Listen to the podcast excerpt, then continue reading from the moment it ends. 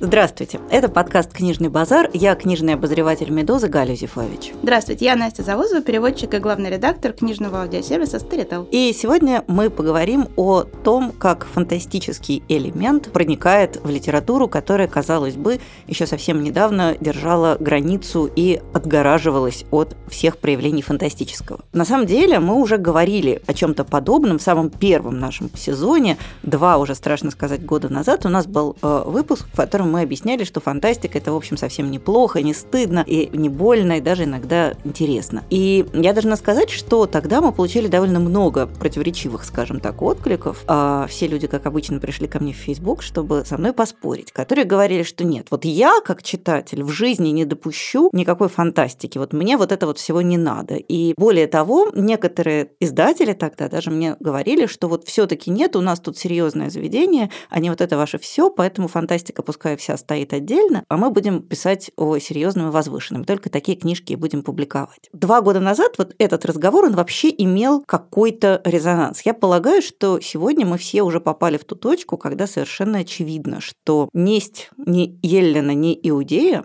и никакой границы между строгой фантастикой и не фантастикой уже, в общем, нащупать не удается. Мне хочется просто привести два очень, как мне кажется, характерных примера. Первый – это пример наш российский отечественный. Совсем недавно вышел роман э, Шамиля Диатулина, который называется «Последнее время». Мы, по про него уже говорили, я писала о нем в «Медузе». Это такое бодрое этнофэнтези. А вместо эльфов марийцы, вместо э, гондорцев условных там какие-то другие люди. Ну, в общем, это такое нормальное этническое фэнтези. И э, когда Идиатулин над ним работал, он планировал отдать его в издательство «Азбука», которое в том числе издает довольно много хорошей фантастики. При этом два предыдущих романа у Идиатулина – это романы совершенно э, реалистические, «Город Брежнев», э, такой про советскую эпоху, и «Бывшая Ленина», такой острая социальная актуалочка, почти памфлет. А эти два романа выходили в редакции Елены Шубиной, которая как раз отвечает за русский реалистический мейнстрим. И Идиатулин, в общем, совершенно не планировал это свое этнофэнтези нести сюда. Было понятно, что вот это вот как бы господские покои, а ему с этнофэнтези в людскую, в прислуге. Но в результате, что мы видим последнее время,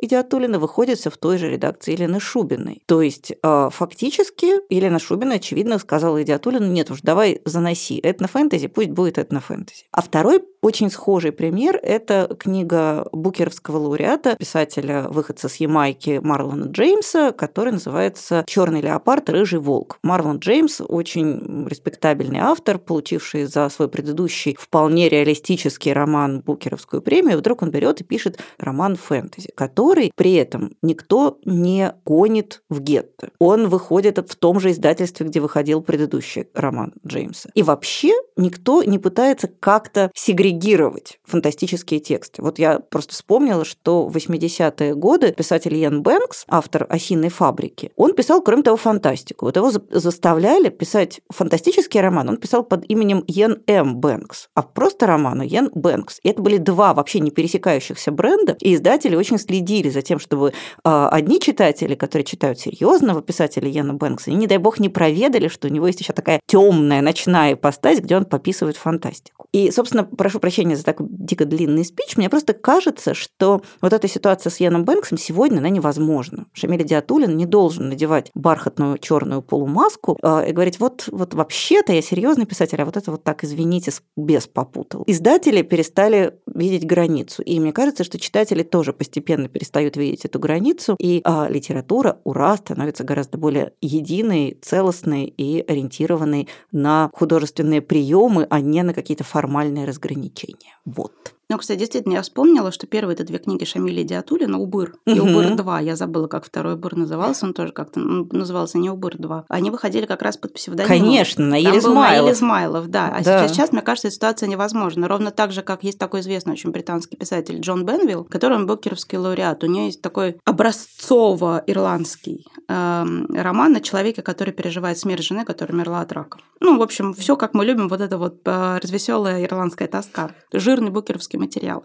Но по ночам очень долгое время писатель Джон Бенвилл э, писал детективы. И тоже они публиковались очень долгое время под псевдонимом. И вот сейчас, наконец-то в этом году, было объявлено, что Джон Бенвилл наконец-то выпустит еще один детектив, но уже как Джон Бенвилл. То есть в целом, мне кажется, первое, то, что сейчас выступает на передний план, то, что мы сразу можем увидеть, то, что большие писатели и большая литература перестала стесняться жанровости, что вроде как детектив и фантастика все-таки стали чем-то таким, о чем можно говорить в приличном обществе. Или вот, например, я еще вспомнила аналогичный кейс. Вы привели пример э, Наиля Измайлова, он же Шамиля Диатулин, а я сразу вспомнила Алексея Маврина, он же Алексей Иванов. А, потому что когда Алексей Иванов внезапно решил, э, видимо, с каких-то таких исследовательско-прагматических соображений написать э, два романа вполне с фантастическим элементом, очень значительным, такой наш российский Дэн Браун, труба пониже, дым сильно пожиже. Он тоже взял псевдоним, и псоглавцы, и комьюнити выходили под псевдонимом, а, и очень долго этот псевдоним всячески оберегался, тоже, чтобы люди дурного не подумали. То есть, коротко говоря, мне кажется, что сейчас мы живем в эпоху такой вот счастливой либерализации. Если мы видим, что весь остальной мир сейчас как-то зарастает границами, то граница между фантастикой и всей остальной литературой просто исчезает. Более того, что мне очень нравится, это вот это вот взаимопроникновение жанров, оно как-то очень ярко показало, что на самом-то деле очень сложно написать фантастический роман или очень сложно написать детектив, если ты к этому не приучен. И наоборот, если ты уж пишешь фантастический роман, ты не всегда можешь круто написать хороший роман, который полностью существует в одной какой-то реальности. Возьмем для примера мой любимый писатель Дэвид Митчелл. Я очень люблю Дэвида Митчелла. Да, мне кажется, Настя сразу произносит с нажимом, потому что я всегда над Дэвидом Митчеллом немножко подсмеиваюсь. Мне кажется, Дэвид Митчелл это такой, это реинкарнация Дюма. На самом деле, это Александр Дюма, просто вот как, как в его любимых рассказках Дэвида Митчелла про этих. Я все время забываю, как они называются. По-моему, называются хорологи. Но... Хорологи, и меня они почему-то Нет, все... я их всегда называю хронофаги, обурвалги, потому что я не могу запомнить вот этих людей. Но, в общем, у Дэвида Митчелла есть такая сквозная история про людей, которые могут там каким-то вся, всяческим образом управлять временем, перемещаться, реинкарнироваться и жить долго и... И несчастливо. И, и кто счастлив, а кто несчастлив. Но, конечно же, одни люди злые, а другие люди хорошие. Вот я не помню, кто, кто хороший, хронофаги или оборвалги.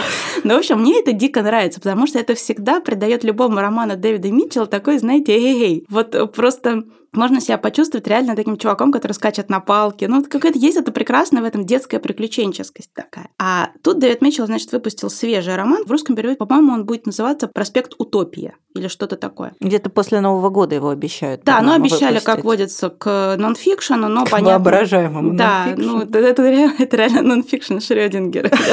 Или будет, или не будет. А и я, конечно же, просто как только смогла, сразу кинулась читать э, роман Дэвида Митчелла, потому что в наше время, ну, конечно, что может быть лучше, чем очередной бой хронофагов с оборвалгами. Так вот, я могу сказать, что Дэвид Митчелл, видимо, очень пытался написать крутой роман о музыке 60-х, потому что его прям видно, его прет от музыки 60-х. Он там понавтыкал всяких камео с реальными музыкантами. У него там герои встречаются случайно на лестнице звукозаписывающей студии с Дэвидом Боуи и ведут какие-то такие модные разговоры. И Дэвид Боуи обязательно говорит просто одну чеканную фразу за другой. Там люди приезжают в Америку, в лифте сталкиваются с Ленни Коэном, потом приходит там Дженнис Джоплин. В общем, это такой, знаете, реально такой супер-мега фанфик. Но видно, что Дэвиду Митчеллу на самом деле гораздо комфортнее, круче и мастеровитее писать про обрывалгов с хронофага. А что, простите, вот я стесняюсь спросить, неужели там нету? А, они там есть. У меня, извините, все называются хронотопы, потому что я тоже не могу запомнить. Они там есть, и они только спасают. Там появляется такой герой, один из э, героев, э, гитарист в группе, э, которого зовут Джаспер Дезут, и он потомок... Родственник Якоба Дезута. Да, потомок того самого Якоба Дезута. И вот как раз с ним-то и приходит в роман волшебная фантастическая линия линия, значит, этих э, хорологов, которые должны на какой-то момент вмешаться и спасти этого несчастного Джаспера, потому что, конечно, за ним охотятся вот эти злые оборвалки. И вот знаете, вот как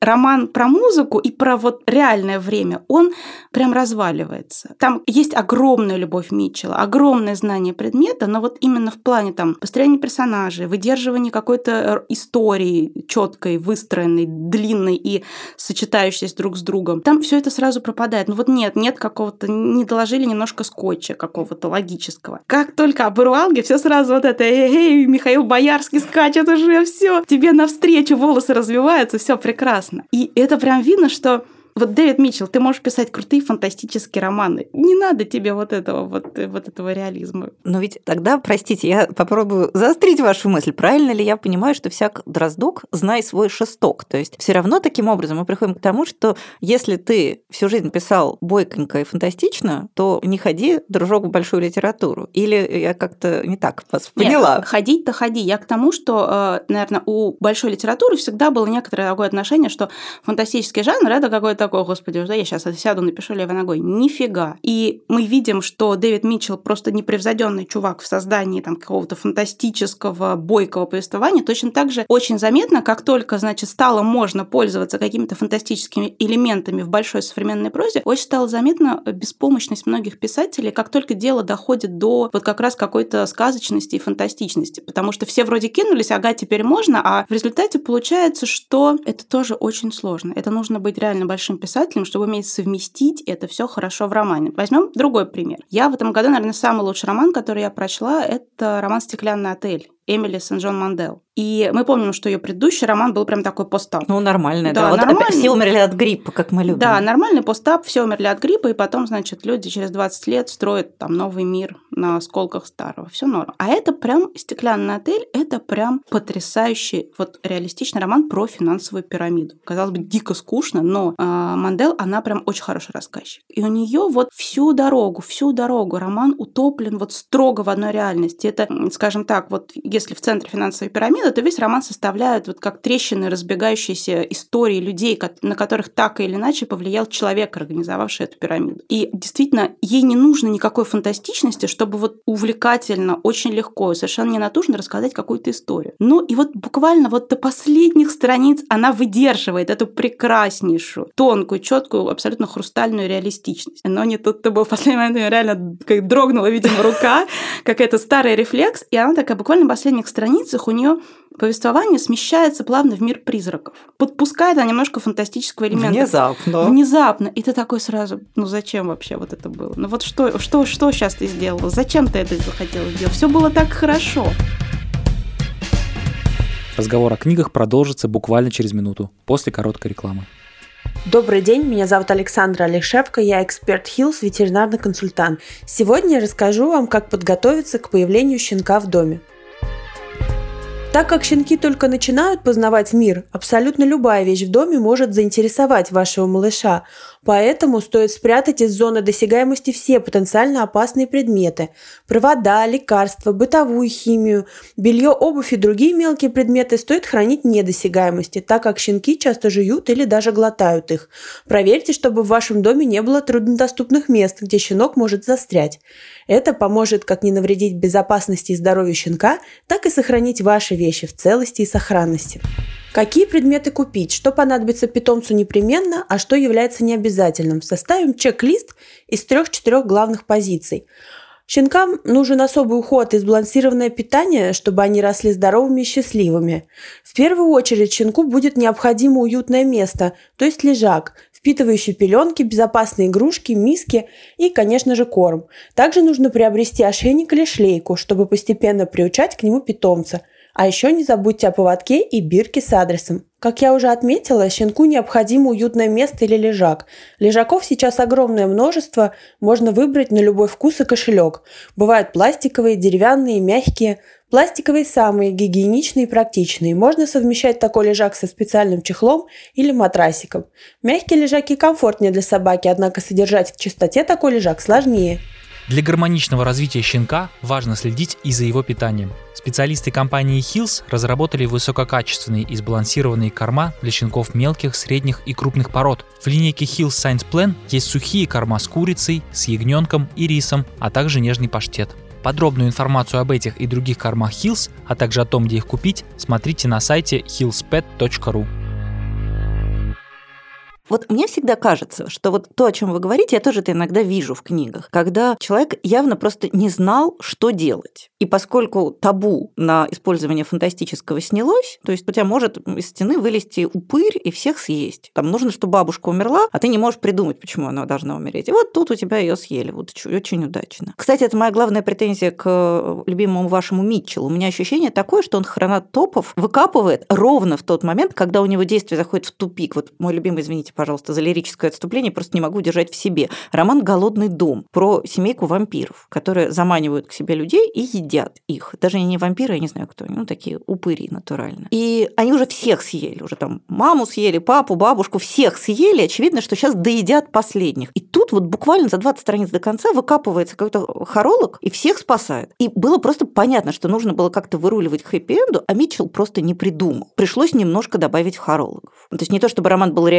реалистичный, а потом вдруг э, как-то он резко вильнул в сторону фантастики. Он всю дорогу был фантастический, но он был одного типа фантастики, а потом в него немножко вторглось совершенно другого типа фантастики. Не сказать, чтобы хорошо получилось. Собственно, вот Амандел-то что? У нее же вроде как по вашему описанию все получилось. У нее все получилось, но действительно, ее вот этот вот такой призрачный размытый финал, как мне кажется, это вот, видимо, писательское нежелание завершить историю однозначно, поставить однозначную точку. И когда в конце у нее вместо четкого финала такое размытое стеклышко, знаете, на котором угу. подышали, Мерцание. подышали чуть-чуть, размыли, и вдруг внезапно все и все уходит в туман. Знаете, затемнение и титры.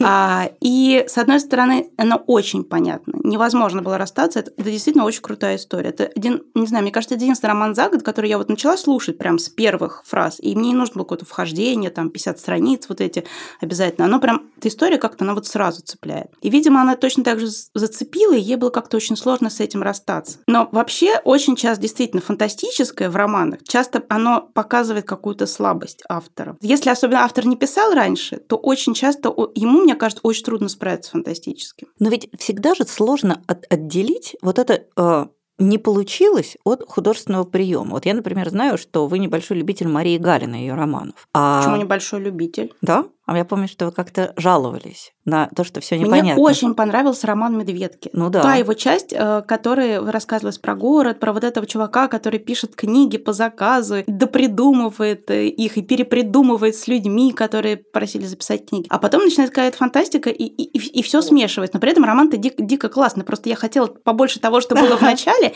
и поменьше того, что было в конце. Но мне кажется, роман очень талантливый. Мне было просто очень жалко первой половины. Она да вот у нее второй роман, а Тахтон устроен ровно так же. И я постоянно, я же, у меня главное любимое мое чтение – это отзывы на сайте Лабиринт. Это вот если вы загрустите, очень вам советую. Во-первых, там люди книжки нюхают, облизывают. Это очень интересно читать. Но, в общем, короче, читатели Марии Галиной очень недовольны, потому что им кажется, что она не справилась с концовкой. Вот как в «Медведках» все уходит в такое вот размытое мерцание, так и в «Автохтонах». Там тоже сначала вроде расследование, какое-то странное то ли оргия, то ли массовое убийство в оперном театре в Львове между войнами, и приезжает человек, который какой-то странный, явно тоже как-то вовлечен во все это происходящее, не случайный. А потом все это тоже уходит в какой-то розовый туман. Ну, в данном случае не розовый, скорее такой, я бы сказала, дубово-коричневый, но тем не менее. И я понимаю читателя, что им кажется, что автор просто не придумал, как эту историю развязать, но так же, как с медведками. И у него не получилось. И что вот эта вот магия, она вот, как я обвиняю Митчелла в том, что у него не получилось, и поэтому хронолог. Но ведь то же самое говорят и, например, про Алексея Сальникова, и Роман Петрова в гриппе, я читала очень много отзывов, которые говорят, ну, чувак просто не справился с реалистической историей, туда напихал какой-то мистики непонятной.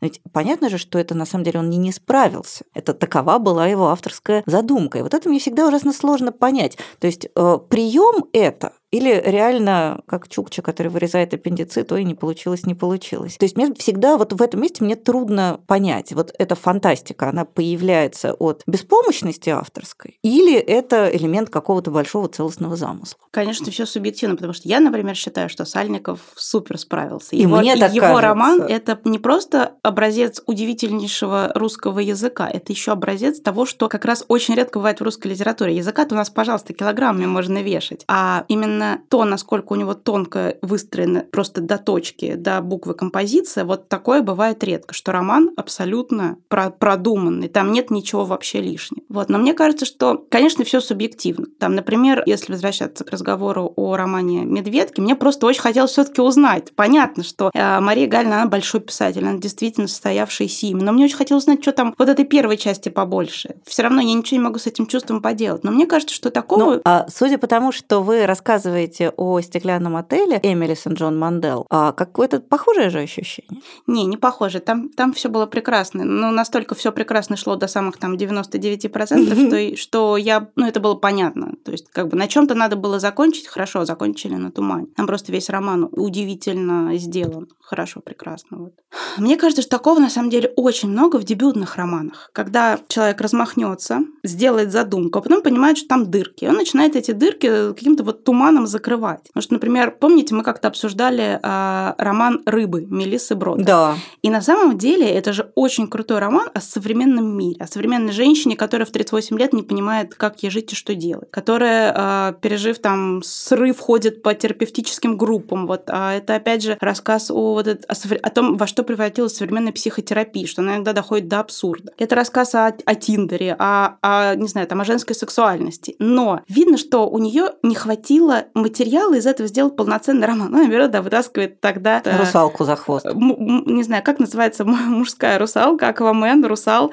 И, значит, и дырки какие-то в романе она затыкает, значит, сексом с этим акваменом, потому что, ну, вроде как... А делать-то что-то надо. Делать что-то надо, да. Или вот, например, буквально недавно либо вышел, либо выходит э, роман такой писательницы Ань Юй. А, это китайская писательница, которая пишет на английском. И называется «Тушеная свинина». Роман ужасный просто, простите, пожалуйста. Я очень люблю такое говорить, но роман прям плохой. Я продержалась 30%. А, я прочитала его полностью, это была рабочая необходимость, и я прям могу сказать, что вот это тот случай, когда, ну, надо, надо было или трусы, или шашечки, вот, простите, потому что там такая история. У тетки умирает муж, он кончает с собой, оставляет рядом какой-то рисунок там рыбы. И, по идее, весь этот роман о женщине, которая тоже ищет свое какое-то место в жизни. Но видно, что она его ищет не очень как бы внятно, и в какие-то моменты она просто переходит в, в какие-то фантастические миры, она видит, что она рыба, она плывет. Ну, в общем, понимаете, описание все время его как бы так немножко пошатывает. То вот мы, значит, здесь, в четырехкомнатной квартире, значит, китайские, какие-то проблемы у нас вполне реальны, а потом хобана, и я рыба. Я плыву, и я поехала, короче, в Тибет. И вот здесь ты просто понимаешь, что вот эти фантастические элементы, они, по идее, должны добавлять какой-то глубины. Читатель тоже должен, видимо, как рыба где-то плавать, но реально ты лежишь такой в луже и такой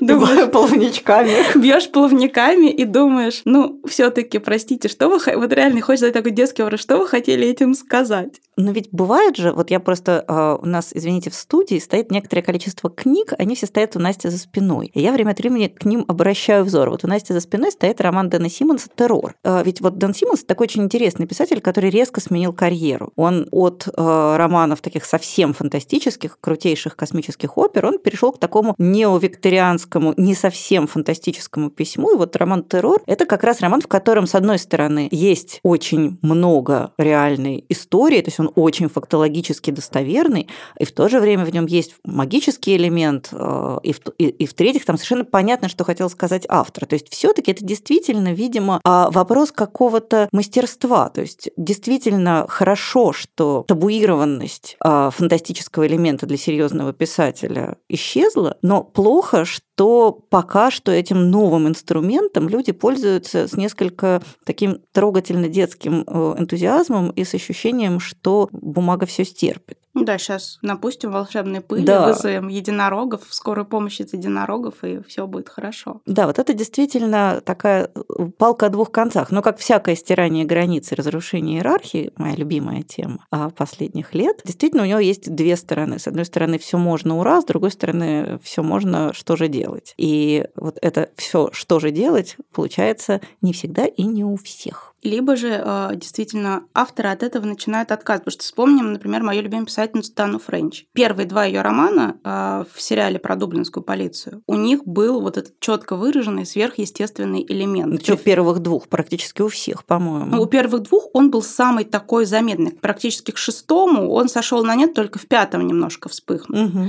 Но э, в первых двух он был как раз такой, с которым она еще как-то пыталась справиться, потому что что а в первом романе вот этот вот не очень понятно, зачем нужно было в детективе заводить вот эту огромную историю с лесом и... С как... дикой охотой С буквально. дикой охотой, да, короля Стаха, и зачем все это надо было делать. А во втором романе тоже у нее вот все базируется на совершенно сверхъестественном предположении, что, а, можно быть похожим, как две капли воды на человека, не будучи с ним никак генетически связанными, и, во-вторых, можно, э, ничего не делая, совершенно не подготовившись, внезапно вести семинар по литературе. Вот это вот это ярко выраженный фантастический Это ярко выраженный фантастический элемент. Для тех, кто не читал, могу сказать, что героиня романа, второго романа Таны Френч, который в русском переводе называется «Мертвые возвращаются», в оригинале он «Сходство», она убивает девушку, которая как две капли воды похожа на нее, не будучи никаким образом с ней связана, и девушка-полицейский заступает на ее место, там, выучив быстро буквально по каким-то видосам с телефона, как она себя вела, одевалась, ела, говорила, вот это все. И а девушка, значит, вела какие-то семинары по литературе, она училась в, в университете. И она такая,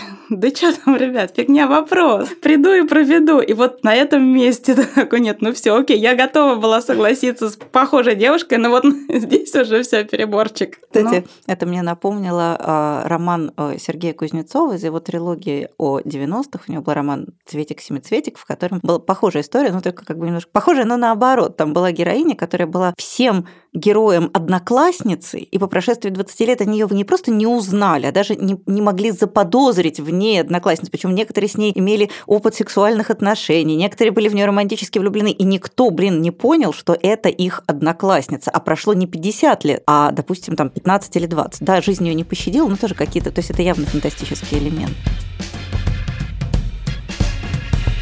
Словом, завершая беседу о фантастическом элементе, который прекрасно проник и комфортно обжился в современной большой литературе, настолько, что, в общем, уже практически для него перестали выставлять такой отдельный грязный стульчик в прихожей, можно сказать, что действительно, как все, как всякая важная новая тенденция, она имеет свои разные стороны. С одной стороны, очень здорово, что литература становится более гомогенной, что читатель, который раньше воротил нос от фантастики, получает возможность ее читать, не чувствуя себя этом как-то униженным и оскорбленным, а с другой стороны, она дает писателям иногда ненужную им свободу, которая часть их портит и развращает, а с другой стороны, у крепких жанровых писателей иногда формирует завышенные ожидания от самих себя. Им кажется, что раз теперь границы нет, то все можно. По-прежнему можно не все. И э, в этом месте я бы хотела посоветовать роман, который совсем свежий, недавно вышел. Это роман шведского писателя Йона Айведа Линдквиста, который называется «Движение». Принципе, это вторая часть трилогии. Первая называлась «Химмельстранд» и вышла год назад, но на самом деле эти части связаны очень сильно по касательной. То есть, в принципе, их можно совершенно читать в произвольном порядке, по отдельности. То есть, коротко говоря, если вы не читали Химмельстранда, то движение можно читать совершенно без всяких зазрений совести. Это такой роман, который очень интересно играет с жанром, с одной стороны, автофикшн. Главного героя зовут Йон Айведе Линквист, а ему 19 лет, и он очень точно повторяет формальные контуры судьбы самого автора, только с точностью до того, что главный герой романа уличный фокусник и хочет делать карьеру фокусника. А сам Линдквист в молодости работал клоуном и хотел делать карьеру клоуна. А вот, собственно, главный герой, который практически неотличим от автора, приезжает из какого-то далекого пригорода в Стокгольм и снимает, что называется, нехорошую квартиру. А дело происходит в 80-м году. И в этой нехорошей квартире начинает предсказуемым образом материализовываться всякая жуть. А, жуть, которая внезапным образом очень сильно сплачивает всех жильцов дома. Они вместе творят некоторые довольно кошмарные ритуалы, которые их страшно объединяют. А заканчивается роман убийством Улафа Пальмы. Это такое ключевое для всех шведов событие последних, там, не знаю, ста лет. У шведов история не очень богатая, нечем себя развлечь, поэтому событие номер один – это убийство Улафа Пальмы. И, собственно, вся вот эта история про странную нечисть, которую вызывает главный герой со своими соседями, она оказывается увязана довольно жутким образом с убийством Улафа Пальмы. И на самом деле это вполне себе жанровый хоррор. Там местами прям жуть. Действительно, настоящая такая внутренняя жуть, которую Линдквист вообще очень хорошо умеет производить. А с другой стороны, это, конечно, очень большой, важный социальный роман, который там в Швеции прочитали именно как социальный роман про главное событие их шведской истории и про метафору, которая за, за этим всем у Линдквиста проступает. То есть это, мне кажется, как раз очень удачный случай слияния абсолютно такой нормальной, жанрово-каноничной, выдержанной фантастики с чем-то неизмеримо большим. Вообще, мне кажется, что Линквист тот самый автор, который это делает давно, уверенно, э, надежно. И вот, собственно говоря, новый его роман «Движение» очень вам рекомендую ровно в ту же самую степь. Я хочу начать с австралийского романа. Это дебютный роман австралийского писателя Трента Далтона, в котором, как мне кажется, как раз у писателя получилось совместить хорошую крепкую историю, которая вроде бы абсолютно реальна, с каким-то общим ощущением магического реализма. И это тот редкий случай, когда одно другому не мешает. При том, что я не очень, на самом деле, люблю магический реализм, но здесь именно из-за силы истории все хорошо складывается. С виду это такая очень мрачная история. А, мальчик, 12-летний мальчик Илай, живет в такой в трудной семье, значит. В какой-то момент у них случается большое несчастье. Мать попадает в тюрьму, а его отчим, который оказывается наркодилером, бесследно исчезает. То, что приезжают нехорошие ребята, с которыми у этого отчима, видимо, были какие-то там... Где-то он их обманул, надул. Они просто забирают Лайла, и все, мальчик остается один фактически. У него есть старший брат Август, но Август это такой как бы вот ребенок магического реализма. Он что-то видит, он что-то знает про будущее, он ничего не говорит, он общается с братом тем, что пишет фразы в воздухе. И у мальчика Илая есть еще нянька, это бывший зэк, который славен, собственно, тем, что однажды сбежал из самой такой хорошо охраняемой тюрьмы, куда, собственно, отправляет его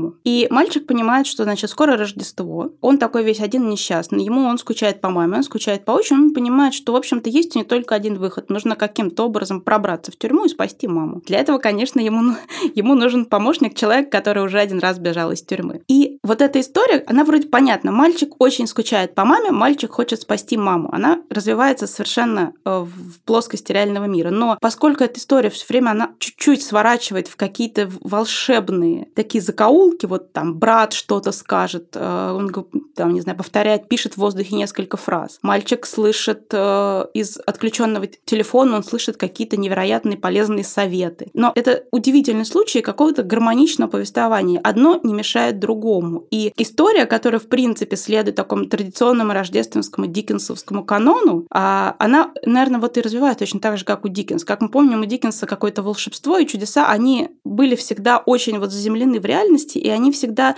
шли только на пользу сюжета. Также и здесь. В общем, очень рекомендую. Австралийский писатель Трент Далтон. Роман называется «Мальчик глотает вселенную».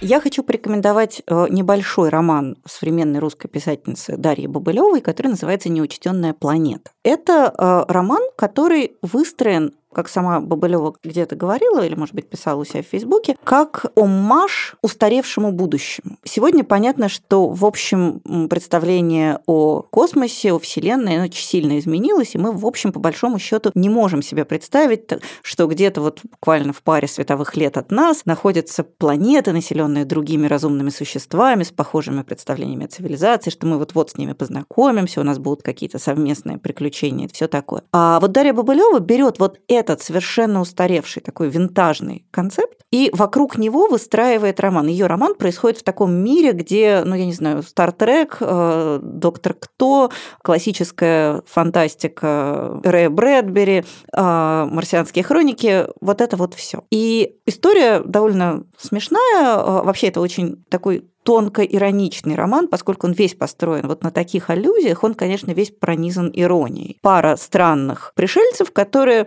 похожи на людей, но не люди. Они живут в симбиозе со своими кораблями, а главное, они не знают, откуда они взялись. То есть они вообще не понимают, где у них материнская планета и была ли она когда-нибудь. И вот, собственно говоря, они пытаются, один из них, одержимый желанием узнать, откуда же они есть родом, он тащит свою подругу вместе исследовать пространство космоса для того, чтобы найти ответ, откуда же мы взялись. И, собственно, это будет трилогия, как если я правильно поняла, это первый эпизод, в котором они там кое-что узнают о своем происхождении. Читать это все совсем всерьез, конечно же, невозможно, потому что это такая очень милая картонная декорация. Если кто-то из вас так же, как я, любит сериал «Доктор Кто», то вы поймете, что вот что имеется в виду, когда, в общем, из э, довольно-таки площадки из гипсокартона и немного фольги выстраивается целый большой увлекательный мир. А с другой стороны, это очень такое тонкое, ностальгическое, нежное высказывание о том будущем, которого у нас уже никогда не будет, в который мы не сможем никогда больше попасть, в таком уютном, обжитом космосе с разумными существами, с разными цивилизациями, с их плодотворным взаимодействием. Словом, очень милый роман, который, с одной стороны, очень канонический, фантастический, с другой стороны, он совершенно постмодернистский и предлагающий вообще взгляд со стороны на вот эту вот устаревшую фантастику, очень рефлексивный. Это не наивная попытка встроиться в ту же струю, а это попытка выйти за ее пределы, посмотреть на нее с нежностью, любовью и пониманием. То есть такая вот космическая романтика, которой уже, очевидно, больше нет, и автор это отлично понимает. Так что если вам хочется вот такую метафантастику, извините за это ужасное выражение, роман, в котором одновременно автор играет во все классические фантастические погремушки, а с другой стороны очень хорошо понимает, и что их больше нет, а такой ностальгический, нежный, умный текст, э, то очень вам советую «Неучтенная планета» Дарья Бабылева. Я хочу порекомендовать сборник рассказов современной американской писательницы Кармен Марии Мачадо, которая, как мне кажется, невероятно умело работает с абсурдом и с каким-то сюрреализмом, но при этом не жертвуя структурой истории. Ее рассказы очень сложно описать рассказать, о чем они, но когда их начинаешь читать, ты сразу понимаешь, что имеешь дело с каким-то очень оригинальным голосом, потому что, ну, такого вот, что делает, что придумывает Мачадо, заранее об этом очень сложно подумать. На всякий раз удивляет, потому что она как-то совершенно вот безыскусно и легко берет и буквально историю, которую она рассказывает, она может ее перевернуть в три секунды с ног на голову, добавить туда какого-то странного мрака, залезть в голову герою, все, все перевернуть э, так, что нам казалось одно будет другое. Или вот, например, а, один из основных рассказов ее сборника, который выходит э, наконец-то, э, и это, конечно, большое ура на русском, будет называться «Ее тело и другие», и что Мачадо особенно повезло, переводит ее «Любовь Сум», известный прекраснейший переводчик, так что мы можем быть спокойны, что странный извилистый язык Мачадо, вот этот ее стиль, от которого тоже очень много зависит для понимания рассказов, он будет передан просто прекрасно. И чтобы вы понимали, о чем идет речь, один из рассказов Мачада полностью составлен из описаний серии к сериалу «Закон и порядок». И все начинается вроде бы как абсолютно, ну вот как на IMDb, абсолютно такой простой синопсис, описание серии, несколько строчек. Но чем дальше человек читает эти серии, тем больше он видит, что там внутри есть сюжет, и что этот сюжет одновременно уходит в какие-то жуткие э, ответвления, что там есть и смешное, и страшное, и мы понимаем, что вот эти описания серии, они не случайны, что они складываются в какой-то момент в потрясающе интересную историю, от которой невозможно оторваться. При этом она полностью четко выдерживает вот эту вот структуру серийного описания, такой немножко топорный, вот как пишут, я не знаю, какие-то любители там на сайтах.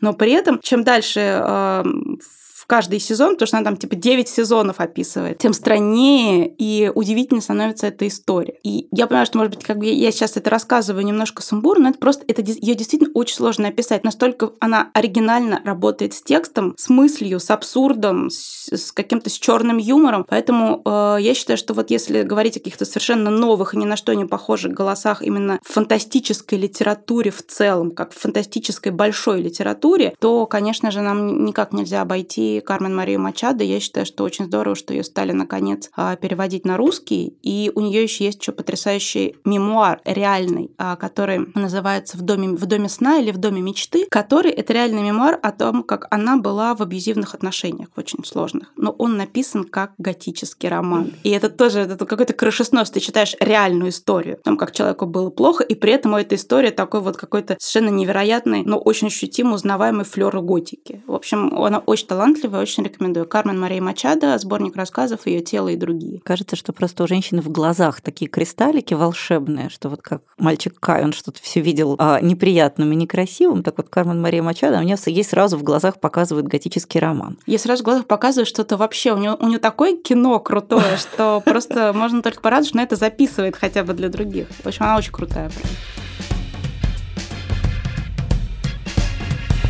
Я в заключение хочу порекомендовать роман, который, честно сказать, не могу э, назвать своим любимым или назвать каким-то произведшим на меня огромное впечатление, но мне он кажется любопытным. Это роман немецкого писателя Марка Уве Клинга, который называется «Страна качества». Роман начинается как такой, ну, футурологический текст. Это вот будущее, которое, в общем, не выглядит ужасным. Это вполне неплохое будущее, в котором за человека практически все операции выполняют компьютеры. То есть это, ну, понятно, такой немножко киберпанк. То есть за тобой, с одной стороны, все время следят, а с другой стороны, ты постоянно окружен заботой. И главный герой этого романа совершенно такой обычный, ничем не выделяющийся винтик вот этого мира, который, ну, мы можем его описывать как антиутопический, но, в общем, там никого, это не ужас-ужас, там людей не едят, там нет никаких войн, там все просто такое немножко механизированное. Так вот, этот главный герой получает по почте пакет, которого он не заказывал. И он решает, что, ну как, это не его, ему это не нужно. Он пытается его просто вернуть. И в этот момент вся вот эта вот волшебная система, которая вроде бы такая гибкая, она под тебя подстраивается, и главная забота, чтобы тебе было удобно, она вся к нему разворачивается и говорит, что? потому что а, весь этот мир, он не настроен, не ориентирован на возможность сбоя, на возможность ошибки. А для вот этой огромной системы признать возможность ошибки – это признать свою уязвимость. И, соответственно, главный герой из такого скучного человека, который просто посылку принес на почту, чтобы вернуть обратно, он превращается во врага и героя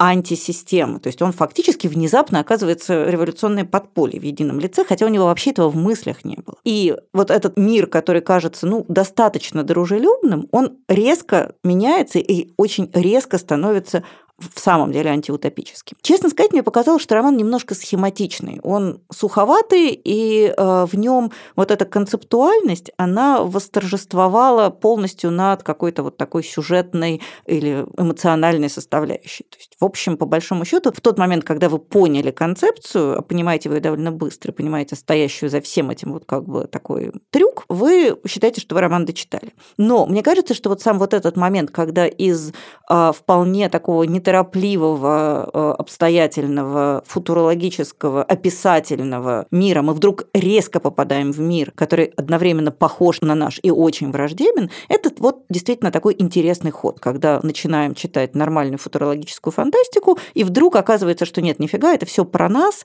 это очень злободневное актуальное высказывание и такое, в общем, довольно мрачное, заточенное. Кажется, это роман про почту России, простите.